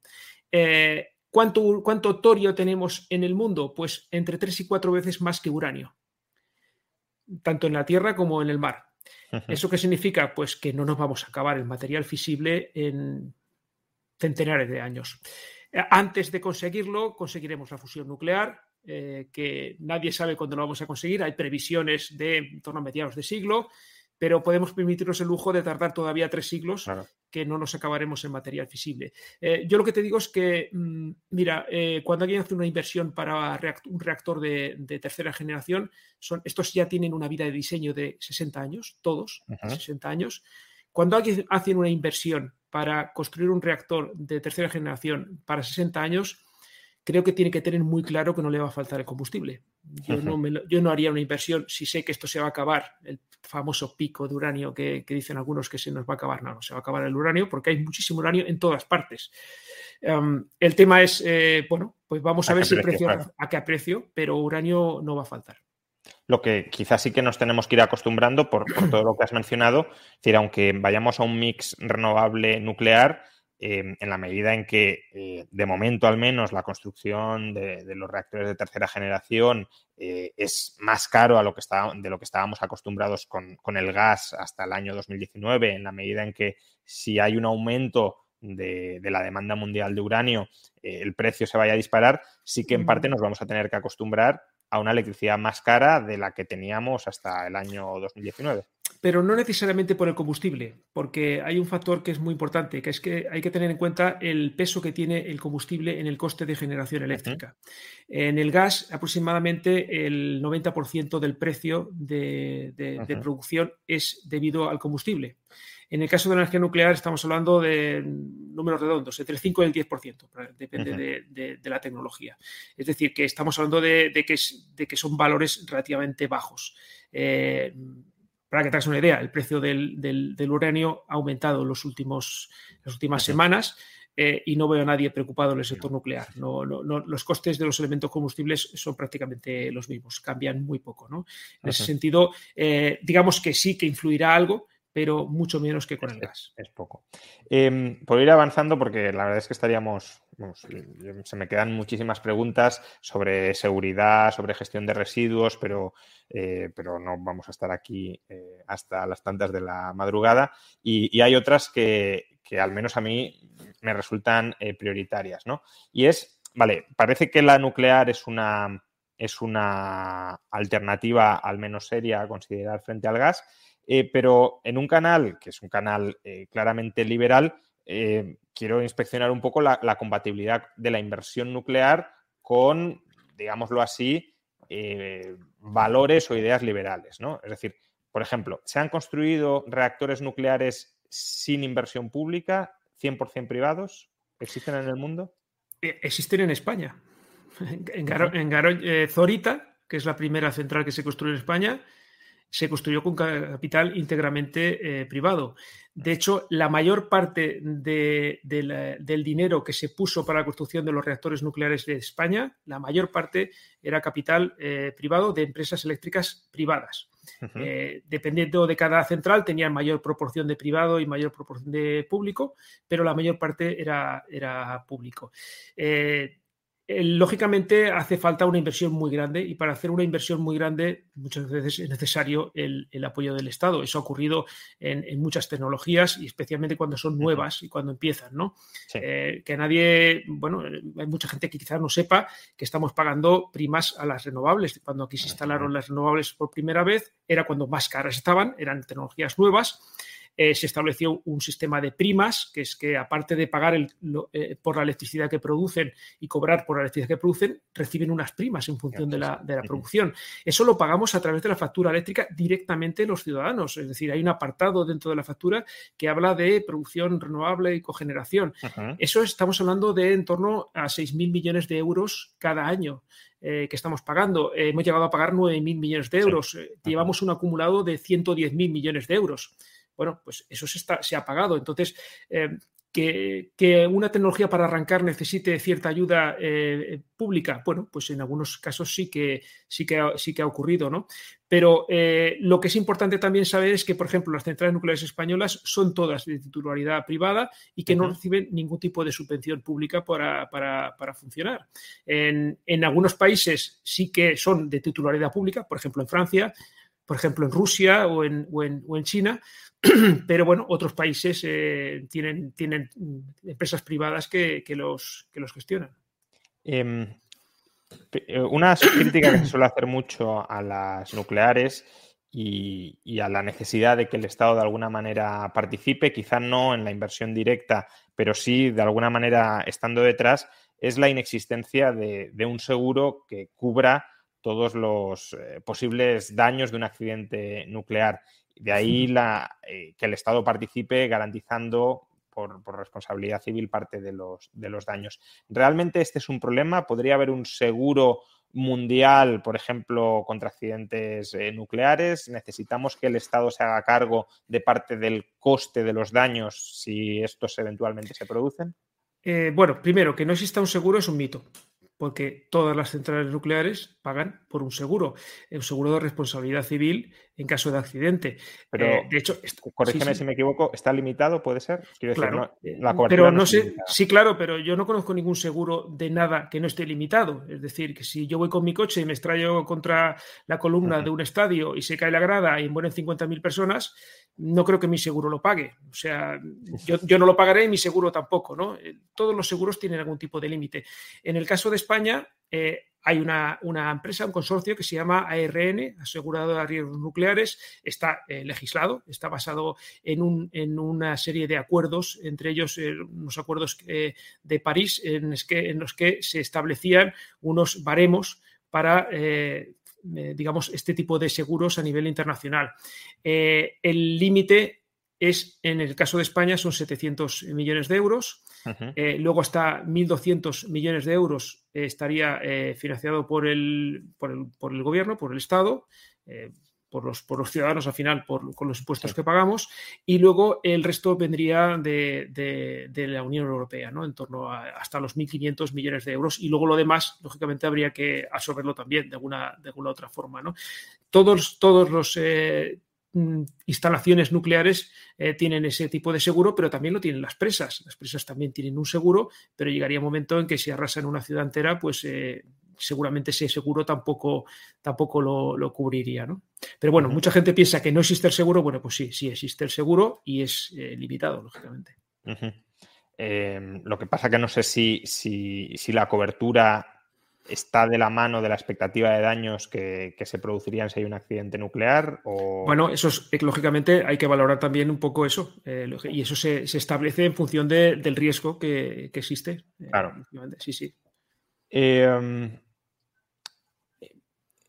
entonces, bueno, hemos hablado de, mm, de que las nucleares se pueden construir sin, inversión eh, pública, o al menos sería concebible que, fuera así. Eh, tienen un seguro y en parte eh, complementado por el Estado. Eh, ¿Por qué en España no se están construyendo nucleares? Primero, ¿es ilegal técnicamente construir una central nuclear en España? ¿Hay alguna ley que lo prohíbe? Y si no la hay, y, y aparentemente es tan interesante construir una, o puede ser tan interesante construir una nuclear, ¿por qué no se hace? ¿Por qué no se lanzan las eléctricas a hacer? Running a business comes with pressure remote workforces, HR compliance, retaining top talent. You start to feel boxed in. Fortunately, there's Inspirity. They put 30 plus years of HR service and technology to work, offering my employees competitive benefit options while lightening my HR load. Instead of obstacles, I'm surrounded by people empowered to be their best. With Inspirity, nothing seems impossible. Inspirity, HR that makes a difference. When you're up in your sprayer, remember to look ahead into the future. Because if you've made the smart decision to plant Enlist E3 soybeans, now's the time to protect them with Enlist herbicides. The superior tank mix flexibility easily allows multiple sites of action and keeps your weed control programs effective beyond just this season. Visit enlist.com to see how a better weed control system can help fight resistance on your fields today and tomorrow. The We're Going Family Style deal. Because I want a bite of your Big Mac. And I need some of your quarter pound. I'll try your filet of fish. There's a deal for every friend group at McDonald's. Order any two classics for just six bucks. Price of participation may vary. Single item at regular price cannot be combined with any other offer. Eh, hubo una ley, que la, la famosa moratoria nuclear, que paralizó la construcción de varios proyectos eh, en España en el año 82. Eh, hay mucha polémica sobre qué, qué- cuál fue el motivo exacto de, de esa, de esa moratoria. Eh, esa- las empresas que estaban construyendo esas centrales nucleares estaban en una situación económica complicada, pero no hay que olvidar que el programa electoral de Felipe González del PSOE, cuando ganó las elecciones, eh, decía claramente eh, paralizar los proyectos que estaban en curso y dejar de construir centrales nucleares en España, es decir, prohibir la construcción de centrales nucleares en España, es decir, cumplió con su programa electoral. Eh, y paralizó proyectos que estaban, algunos de ellos ya finalizados. Lemoniz 1 ya estaba finalizado completamente, Lemoniz 2 al 90%, Val- Valdecaballeros en torno al 50-60% de construcción y Trillo, Trillo 2 todavía no, empezaba a moverse el terreno y no se había empezado todavía a construir, ¿no? Pero estamos hablando de esos cinco reactores que si ahora los tuviéramos, pues probablemente tendríamos una de las, eh, de las electricidades más descarbonizadas del mundo. Y, y, y además es demostrable con números, porque eh, lo tuiteé no hace mucho, la producción de gas del año pasado la habrían cubierto perfectamente esos cinco reactores. Es decir, que el gas habría entrado de forma marginal en, en momentos puntuales eh, de, de, del año pasado. ¿no? Eh, bueno, pues eso se paralizó y entonces hemos estado muchos años en los que eh, nadie construyó centrales nucleares en España, pero es que, vamos, eh, eh, no hay nada más cobarde que un millón de euros, ¿no? O sea, yo no me voy a arriesgar a, a meterme en una inversión tan grande que tengo que amortizar en 40 años si eh, el gobierno de turno que entre, igual el que es, en el que empieza a construir me lo aprueba, pero el siguiente, porque además eso es, es, lógico, lo tiene que aprobar primero el Consejo de Seguridad Nuclear, tiene que, se tiene que presentar múltiples estudios, estudio de seguridad, especificaciones técnicas de funcionamiento, bueno, un montón de, de documentación que se tiene que presentar la tiene que aprobar el Consejo de Seguridad Nuclear para que vea que es viable el proyecto eh, y que es seguro y que cumple los estándares internacionales y luego es el gobierno el que lo tiene que aprobar. Entonces, ¿vale? Puede no estar prohibido eh, por ley, pero si el gobierno no le interesa porque cree que va a perder votos apoyando esa tecnología, pues no lo va a hacer. Pero puede pasar lo contrario, decir, bueno, pues si este gobierno me lo va a apoyar, pero luego va a venir el siguiente dentro de tres años y va para realizar mi proyecto y entonces yo voy a pedir una indemnización, que es lo que pasó con la famosa moratoria, y entonces el gobierno lo que dijo, muy bien, pues esa indemnización la pagan los ciudadanos a través de la factura eléctrica y sé que se estuvo pagando hasta finales del 2015, si no recuerdo mal aproximadamente. Bueno, eso es lo que ocurrió. Entonces, eh, con ese panorama, yo entiendo que nadie haya querido invertir claro. en España, es lógicamente. Sería, sería absurdo, te, te la estarías jugando, ¿no?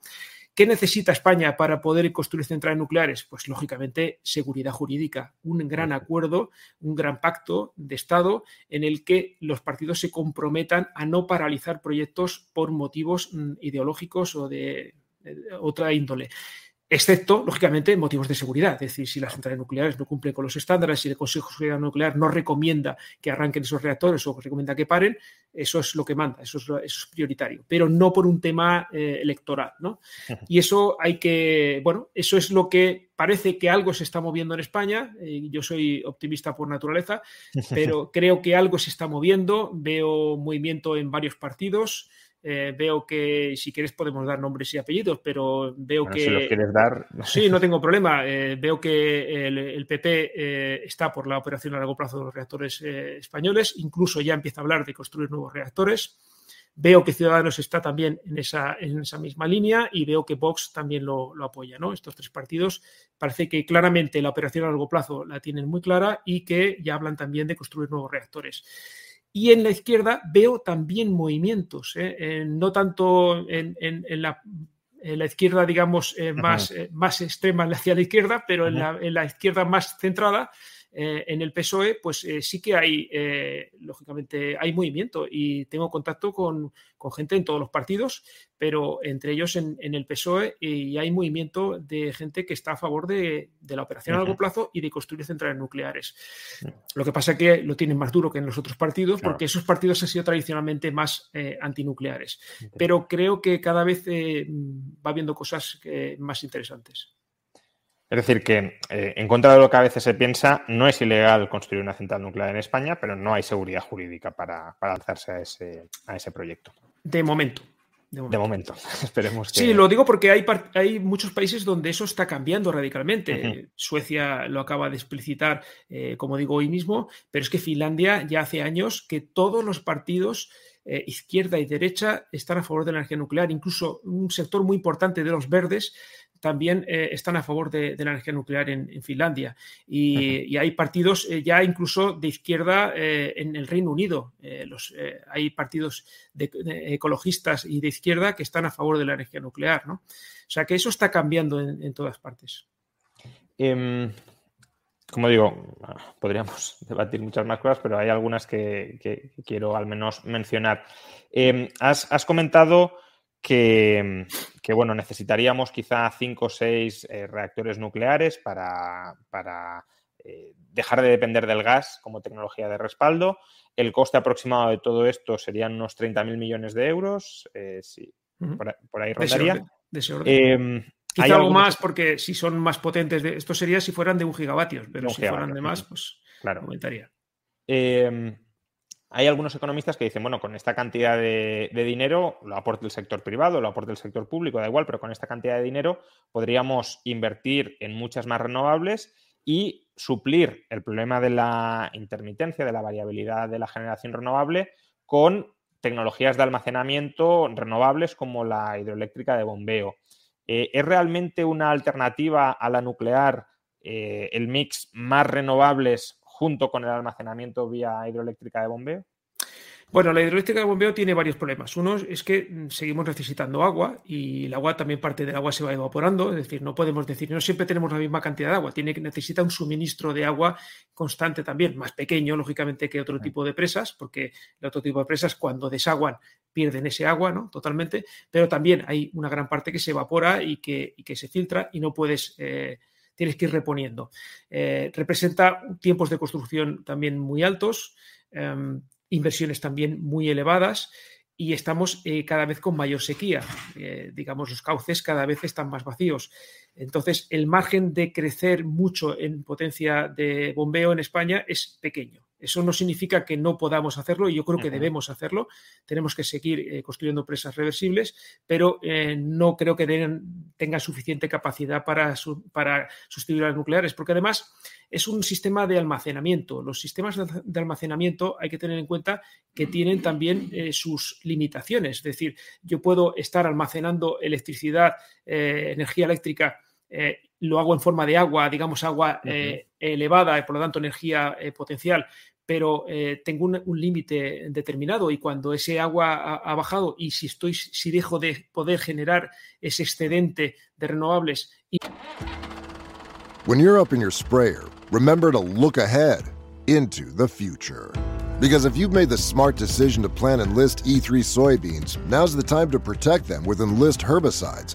The superior tank mix flexibility easily allows multiple sites of action and keeps your weed control programs effective beyond just this season. Visit enlist.com to see how a better weed control system can help fight resistance on your fields today and tomorrow. Whether you're buying a new car or used one, it's a big investment, which is why you should choose Pennzoil Platinum. It helps extend the life of your engine and protect it up to 15 years or 500,000 miles, whichever comes first, guaranteed. That's because Pennzoil's base oil is made from natural gas and 99.5% free from engine clogging impurities. The proof is in the Pennzoil. Enrollment required. Keep your receipts. Other conditions apply. See pennzoil.com slash warranty for full details. Find it at Firestone Complete Auto Care. No puedo cargar esa batería, para que nos uh -huh. entendamos, pues entonces dejará de funcionar, ¿no? Claro.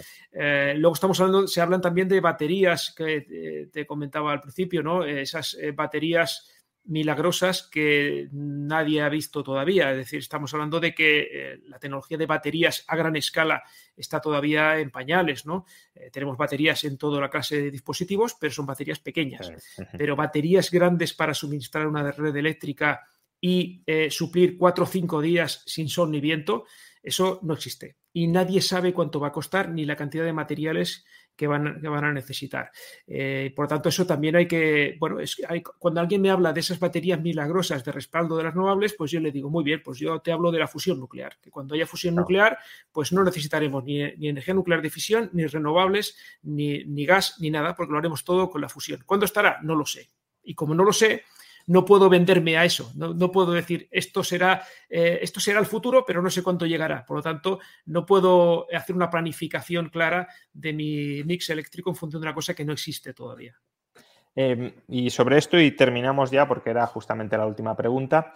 Eh, o sea, es una pregunta con, con, con varios cauces de respuesta, ¿no? Pero eh, un, un, problema que se me ocurre, un problema de viabilidad económica quizá que se me ocurre a las, a las nucleares, aunque eso es un, un, riesgo que ha de analizar obviamente cada inversor privado, pero es el, el riesgo de, de, obsolescencia tecnológica sobrevenida. Es decir, si, si como dices, el, el plazo de amortización de una central eh, nuclear actualmente puede estar, no sé, 40, 50, 60 años. Sí, 40 años, sí. 40 años y en esos 40 años eh, conseguimos una nueva tecnología, ya sea la fusión, ya sea las baterías de almacenamiento, ya sea otra forma de, de, de generar electricidad o energía más en general muy barata, eh, quizá esas nucleares dejen de ser eh, necesarias y por tanto dejemos de utilizarlas si ya tenemos unas alternativas mucho más baratas. Em, ¿Cómo juzgas ese riesgo de, obsolescencia tecnológica sobrevenida y alrededor de eso, qué perspectivas de futuro ves especialmente, eh, pues han preguntado muchos alrededor de la, fusión, pero en general de, alternativas eh, em, eléctricas o energéticas a la, a la fisión nuclear actual? Es difícil saberlo porque, mira, la, fusión nuclear, eh, hay varios proyectos eh, internacionales eh, en diferentes países, pero el mayor proyecto es el ITER, el, reactor experimental que se está construyendo en Cadarache, en el sur de Francia. Es un proyecto internacional que, en el que participa también España. De hecho, tenemos empresas españolas aportando componentes para, para el ITER, entre ellos ENSA, en Santander. diversos, ya te digo, España está participando también en, en el ITER. El ITER eh, tiene una, previsión de empezar a tener plasma, eh, producir plasma en torno al año 2025, es decir, que cuando dicen que la fusión está a 20 años vista, bueno, pues ya no, ya no parece tan lejos, está bastante más cerca. Eh, pero empezaría a, funcionar con, eh, a producir fisiones, eh, perdón, fusiones de núcleos de, deutorio y de tritio en torno al año 2035. Esa es la previsión. Pero ya hay reactores que están funcionando, están realizando ya experimentos fusionando desde un reactor chino. Recientemente fue una noticia que hablaban de el, sol en, en, China, que China se está adelantando al resto del mundo. No Estados Unidos también tiene reactores de fusión, Alemania, eh, incluso en España tenemos un pequeño reactor de fusión también. Eh, eh, es decir, se está trabajando en muchos países, pero todos están trabajando coordinadamente y todos también trabajan en el, ITER. ¿Eso qué significa? Que la previsión es que si todo fuera muy bien, a, mediados de siglo ya se podría empezar a construir centrales de fusión. Pero claro, nadie sabe cuánto costarían esas centrales, eh, cuánto tiempo llevaría la construcción. previsiblemente no será tanto como el, como el ITER, porque al final, bueno, si algo funciona bien, pues vas a, vas a invertir dinero porque sabes que lo vas a ganar. Eh, al final todo se trata de inversión, porque si te fijas, eh, eh, las vacunas se hacían en 10 años y estas se ha hecho en un año, bueno, pues es porque se ha puesto cantidades de dinero ilimitadas, ¿no? Pues en este caso, si fuéramos el dinero, el dinero es tiempo, eso está claro. Exactamente. Si fuéramos conscientes de la importancia que tiene la fusión nuclear para el futuro de la humanidad, realmente eh, tendríamos fusión nuclear en 5 o 10 años. Yo estoy convencido de ello. El problema es que no se pone el dinero, el dinero suficiente. Y, eso pues retrasa, retrasa esos proyectos y no sabemos cuándo los tendremos. Entonces, en, ese, en, ese, en esa situación, eh, ¿cuándo dejarán eh, de estar tecnológicamente, sean, tecnológicamente viables o, cuando serán, obsoletas las, centrales que están construyendo ahora? Pues no lo sabemos, porque si no se invierte lo suficiente, pues igual no tenemos fusión comercial hasta los años 70 o 80, ¿no? Y estos reactores se han amortizado todos perfectamente y han funcionado bien, ¿no? Eh, es muy difícil hacer previsiones cuando algo no sabes cuándo lo vas a conseguir, ¿no? Fantástico, pues eh, ya, he, dicho, seguiríamos muchas, no sé si muchas más horas, pero desde luego bastante más tiempo del que, del que hemos estado porque se han quedado muchísimos eh, temas en el tintero. Si te parece, dentro de algunos meses, porque tampoco es cuestión de, abusar, pero podemos repetir con, algunos detalles más, porque además, eh, ya te digo, la, no sé si has estado viendo los, los comentarios en la caja de comentarios, pero todos la audiencia ha quedado verdaderamente encantada con con la calidad de, las respuestas, con el conocimiento técnico, eh, con lo que has aportado a la hora de contextualizar todo, todo el debate sobre, sobre la energía nuclear. O sea que Alfredo García, porque eh, muchos también preguntaban, ¿quién es este señor que, sabe tanto de energía nuclear? Operador nuclear. Operador nuclear es pues, lo queréis seguir en Twitter, pero él se llama Alfredo García y además si puedes eh, volver a enseñar el libro, porque seguro que muchos más ahora están interesados en, leer eh, este libro que ya va por la quinta edición. Quinta edición, sí. Salvará el mundo. Em, lo dicho, ha sido un auténtico placer y, así creo que lo ha apreciado la audiencia. Muchísimas gracias. Para mí ha sido también un auténtico placer. Las, preguntas tengo que decirte que eran muy buenas, muy, muy acertadas y, me, me, lo he pasado bien. He estado muy a gusto. Pues ha, sido, ha sido mutuo. Eh, lo dicho, muchas gracias también a todos los que habéis estado aquí. Más de alrededor hemos cerrado de 2.500 personas en, directo y, supongo que, que la entrevista que quedará subida en el canal principal de YouTube, pues eh, tendrá unas visualizaciones muy, muy interesantes. Lo dicho, Alfredo, muchas gracias y a todos los demás nos vemos en otra entrevista próximamente. You see it every day. The first dollar you earned from your first customer. Now it hangs on your wall at headquarters. A reminder of where you started and the promise of what's still to come. In part because you rely on Sandy Spring Bank to help you make the right choices on real estate and equipment loans, treasury management, and commercial services. We believe real banking is a conversation. Let's talk about your business. Visit sandyspringbank.com slash business. Credit products offered by Sandy Spring Bank.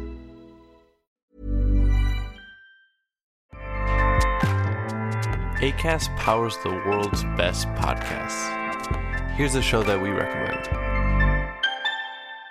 The Real Housewives is a guilty pleasure for most, but if you're looking to not feel guilty about that pleasure, tune in to Everything Iconic with me, Danny Pellegrino, where I break down all the messy moments and behind the scenes antics of Bravo's popular franchise. And on Everything Iconic, I also interview celebrity guests like Kelly Ripa, Kiki Palmer, Drew Barrymore, Cameron Diaz, and more about their guilty pleasures, their past work, and so much more. So if you're pop culture obsessed and find yourself watching way too much reality TV like me, tune in to Everything Iconic with Danny Pellegrino wherever you listen to podcasts. ACAST helps creators launch, grow, and monetize their podcasts everywhere. ACAST.com.